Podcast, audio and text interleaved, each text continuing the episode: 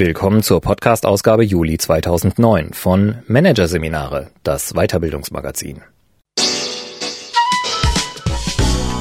Dieser Podcast wird Ihnen präsentiert von www.konkurrenzberater.de.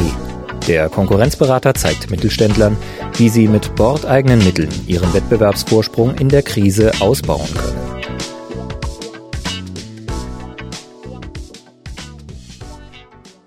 Am Ende dieser Ausgabe hören Sie noch ein paar kurze Hinweise auf weitere Podcasts aus dem aktuellen Heft. Doch zunächst Beyond Budgeting. Planung ist relativ. Von Axel Gloger. Jedes Jahr dasselbe Spiel. Spätestens im dritten Quartal tauchen Geschäftsführer, Vorstände und Controller für Wochen ab, um die Ziele und Budgets fürs kommende Jahr festzulegen. Geht es nach den Verfechtern des Beyond Budgeting Ansatzes, könnte dieser Ritus jedoch bald ein Ende finden. Sie postulieren nämlich ein Führungsmodell, das ohne absolute Planungszahlen auskommt. Ziele sind in diesem zwar auch vorgesehen, die sind aber relativ. Hier ein Kurzüberblick des Artikels. Vage Variablen und falsche Anreize. Die Argumente der Budgetierungsgegner. Organisierter Widerstand.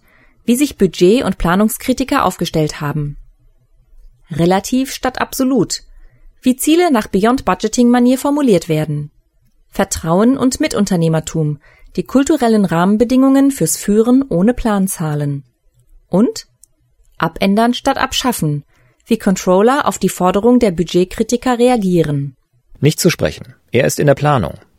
Wer versucht, einen Geschäftsführer oder Vorstand im dritten Quartal an die Strippe zu kriegen, wird diesen Satz öfters hören. Denn dann stecken viele Unternehmenslenker in Klausursitzungen, um Zahlen zu wälzen, Annahmen zu machen, Prognosen vorzunehmen und Wachstumsprozente für die nächsten zwölf Monate zu planen. Sind Dutzende von Geschäftsbereichen im Spiel, kann sich der Autismus der Chefs schon einmal über Wochen hinziehen. Dieser Ritus gehört zum Grundbestandteil des heutigen Managements. Die nähere Zukunft des Unternehmens wird in Zahlen abgebildet. Im Anschluss mühen sich alle Mitarbeiter, diese umzusetzen. Jedes Quartal überprüfen die Controller den Fortschritt. Abweichungen nach oben sind gut und werden belohnt. Fallen die Zahlen schlechter aus, haken die Geschäftsführer mahnend nach. Seit einiger Zeit rührt sich gegen diese Praxis jedoch vermehrt Widerstand. Bei der Digital Life Design Konferenz DLD, die Ende Januar 2009 in München stattfand, wetterte etwa Kaspar Rohrstedt, der Vorstandschef des Markenartiklers Henkel, im Kreis von Vorständen, Internetunternehmern und anderen Top-Managern gegen die Zahlenlastigkeit in den Chefetagen. Oft beschäftigen wir uns 99 Prozent der Zeit mit Forecasting, aber nur ein Prozent mit People Management. Und Management-Guru Jack Welch, der von 1981 bis 2001 ruhmreich als CEO des Giganten General Electric wirkte, sagte jüngst in einem Interview mit dem amerikanischen Managementblatt Fortune, das Budget ist der Fluch von Corporate America. Es wäre besser, wenn man das nie erfunden hätte. Solch kritische Töne aus so prominentem Managermunde hört Nils Pfleging gerne – denn der Inhaber der Meta Management Group mit Hauptsitz in Sao Paulo ist ein erklärter Gegner der gängigen Budgetierungspraxis. Sinnlos, Zeitverschwendung, schimpft der Berater. Sein Denkansatz? Oft ist das Budget, um das Manager, Abteilungen und Controller so lange gerungen haben, schon nach ein paar Monaten nichts mehr wert. Der Hauptgrund? Die Entwicklung einiger entscheidender Variablen ist unvorhersehbar, sagt Pfleging. Als Beispiel führte er den Ölpreis an. Der stand im Sommer 2008 noch bei 140 Dollar pro Barrel. Autobenzin kostete 1,50 Euro pro Liter. Ob Raffinerien, Speditionen, Airlines, Logistikunternehmen oder Großhändler. Sie alle rechneten und planten mit diesen Preisen. Innerhalb weniger Monate sank der Ölpreis jedoch auf 40 Dollar pro Barrel. Benzin kostete plötzlich nur noch 1,20 Euro pro Liter. Damit waren alle Prognosen und Budgets, in denen der Ölpreis eine Rolle spielte, Makulatur. Etliche Stunden wertvoller Managementzeit waren damit für die Katz, echauffiert sich Budgetkritiker Pfleging. Ein weiteres Argument gegen die Planzahlen? Zahlenwerke setzen die falschen Anreize, sagt Franz Rösli. Dem Wirtschaftsprofessor an der Fachhochschule Nordwestschweiz in Basel ist vor allem die Praxis der starren Leistungsvereinbarungen ein Dorn im Auge. Wer permanent auf die Vorgabe starrt, im nächsten Halbjahr vier Prozent mehr Umsatz zu machen, sieht nicht mehr, was der Kunde will und wie sich der Markt verändert.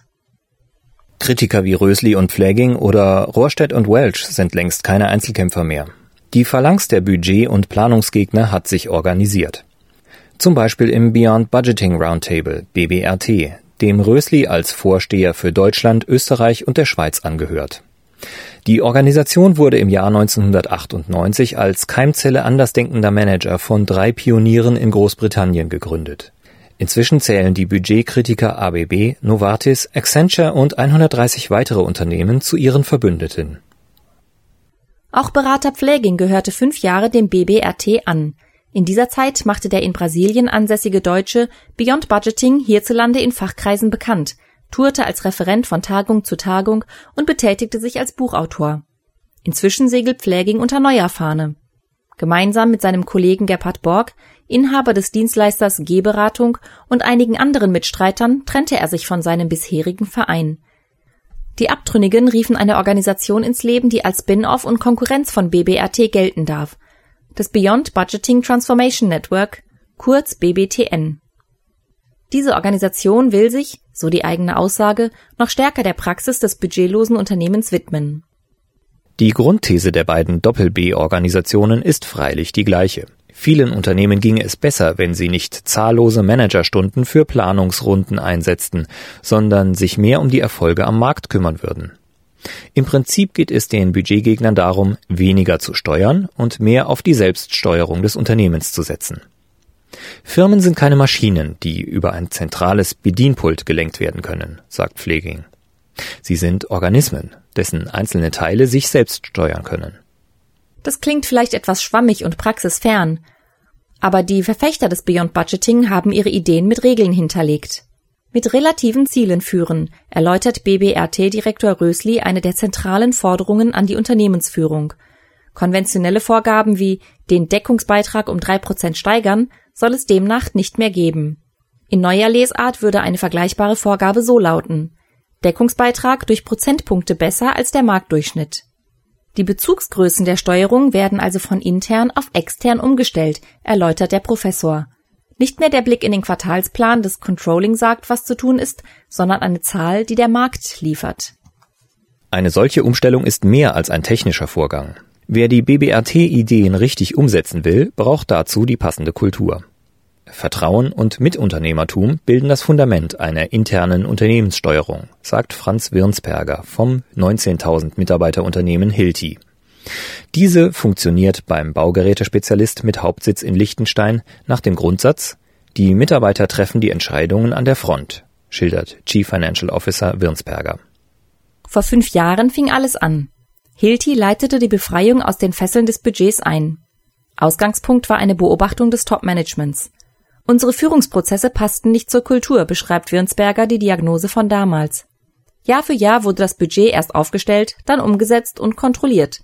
Ein riesiger Aufwand, der im klaren Gegensatz zur praxisorientierten unternehmerischen Denkweise im weltweit tätigen Produktionsunternehmen stand. Konsequenz? Im Jahr 2005 schaffte Hilti die Budgetierung ab. Ein Befreiungsschlag. Eine Planung gibt es zwar immer noch, aber nur in einer Light-Version. Wir planen in Trimestern, beschreibt Wirnsperger die Agenda. Dazu sollen die Organisationseinheiten die Werttreiber ihres Geschäfts jeweils aufs Neue realistisch einschätzen. Gesteuert wird mit relativen Zielen, die aus Daten vom Markt gewonnen werden. Starre Vorgaben, die Tage nach der Festlegung schon veraltet sind, gibt es nicht mehr. Nach ähnlichen Grundsätzen läuft es bei Egon Zehnder international. Auch die Personalberatung setzt auf das Mitunternehmertum der Mitarbeiter und verzichten auf Planvorgaben. Wir geben unseren Mitarbeitern keine Umsatzziele, sagt Mark Hönig, Partner bei Zehnder. Denn wer nur Umsatzvorgaben nachjage, könne nicht objektiv beraten und hole manch unpassenden Auftrag herein. Die Steuerung bei Zehnder erfolgt qualitativ, nicht quantitativ, über den, wie Hönig es ausdrückt, sanften Druck einer leistungsfreudigen Umgebung. Die Beispiele von Hilti und Zehnder zeigen, das neue Konzept steht für interne Freiheiten, die deutlich größer sind als im konventionell geführten Unternehmen. Für Professor Rösli bedeutet Beyond Budgeting denn auch den endgültigen Abschied von Kommando und Kontrolle. Dieses alte Führungsmodell aus dem Industriezeitalter funktioniert nicht mehr, sagt der Hochschullehrer. Erst wenn Mitarbeiter aus dem Korsett von starren Zielvorgaben befreit würden, könnten sie ihre ganze Leistungskraft entfalten und wie ein Entrepreneur agieren. Ihre lautstarke Kritik hat Rösli und seinen Geistesgenossen sogar den Applaus der Controller eingetragen, jenes Berufsstandes, den die Budgetabschaffer als Quell manchen Übels orten. Beyond Budgeting hat die Probleme richtig erkannt, konstatiert Udo Kraus. Er spricht für den Arbeitskreis Moderne Budgetierung des Internationalen Controllervereins ICV und ist im Hauptberuf Leiter Corporate Controlling and Accounting bei Hans Grohe, einem weltweit tätigen Badarmaturenhersteller mit Sitz in Schiltach im Schwarzwald. Tatsächlich sei die Budgetierung auf althergebrachte Art zu aufwendig, zu teuer, zu unflexibel. Das Ziel der Beyond Budgeting Bewegung, das Budget abzuschaffen, teilt der Controllerverein allerdings nicht. Das Unternehmen braucht eine Orientierung, die eine nachträglich erstellte Benchmark allein nicht liefern kann, erklärt Kraus, der dem ICV als stellvertretender Leiter vorsteht. Denn in vielen Unternehmen greifen komplexe Vorgänge ineinander, die müssen aufeinander abgestimmt werden. Beispiel Produktion. Ohne einen Umsatzplan täte sich ein Unternehmen schwer, rechtzeitig Produktionskapazitäten bereitzustellen, die oft Monate im Voraus bestellt werden müssen. Das kann man nicht der spontanen Koordination überlassen, sagt Kraus. In Unternehmen mit komplexen Strukturen sorgt das Budget dafür, dass alle Bereiche wie Zahnräder präzise ineinandergreifen und keine Blockaden entstehen. Ändern statt abschaffen heißt daher die Zielvorgabe des ICV. Derzeit arbeiten die Mitglieder an einem Konzept, um die Budgetierung zu verbessern. Drei Punkte stehen dabei im Fokus. Erstens die Entschlackung. Kraus sagt dazu, nicht jedes noch so kleine Arbeitsgebiet des Unternehmens muss im Vorhinein in Zahlen abgebildet werden. In vielen Bereichen reiche es, wenn mit aggregierten Zahlen gearbeitet wird. Entschlackt werden soll zudem der Abstimmungsprozess, der oft viel Zeit und manchen Beteiligten aus der Linie Nerven kostet. Drei, vier oder fünf Schleifen sind zu viel, gibt der Arbeitskreis die Agenda vor. Statt Planzahlen immer wieder hin und her zu schieben, sollten sich die Unternehmen laut Kraus verstärkt den Annahmen und der Vorbereitung von Planungsleitlinien zuwenden. Die Annahmen gründlich durchdenken und die Schlussfolgerungen präzise formulieren, beschreibt Kraus den empfohlenen Weg. Der zweite Punkt auf der ICV-Agenda ist die Verknüpfung. Businessplan, Strategie und Budget, so soll es im Konzept festgelegt werden, müssen enger miteinander verzahnt werden. Dadurch sollen Doppelarbeiten erspart und Entscheidungen und deren Umsetzung verbessert werden. Flexibilisierung schließlich ist der dritte Punkt. Statt fixer Ziele soll es mehr selbst adjustierende Ziele geben. Der fixe Jahresbezug wird ersetzt durch eine unterjährige, dynamische und rollierende Sichtweise, erläutert Kraus. In diesem Rahmen soll es auch erlaubt sein, Mittel umzulenken. So könne flexibel reagiert werden, wenn sich die Rahmenbedingungen verändern. Während die Controller über die Optimierung der Budgetierungspraxis brüten, trommeln die Beyond Budgeting Organisationen weiter.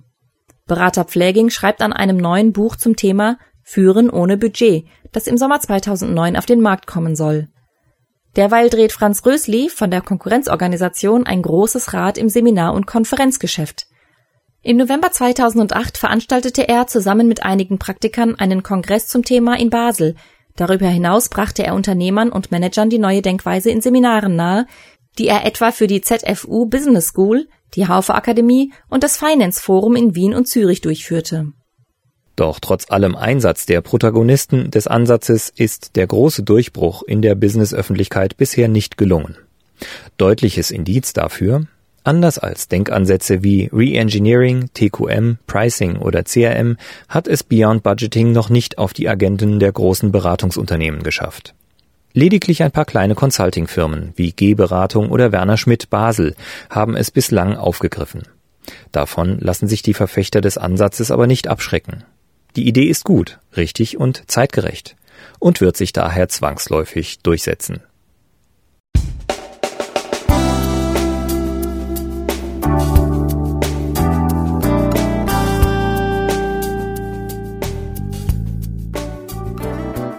Hörten den Artikel Beyond Budgeting.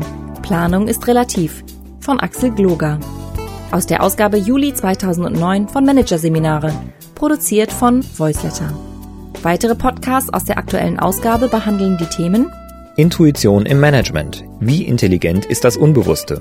Und Krisenmanagement. Die Strategien der Natur. Weitere interessante Inhalte finden Sie im Internet unter www.managerseminare.de.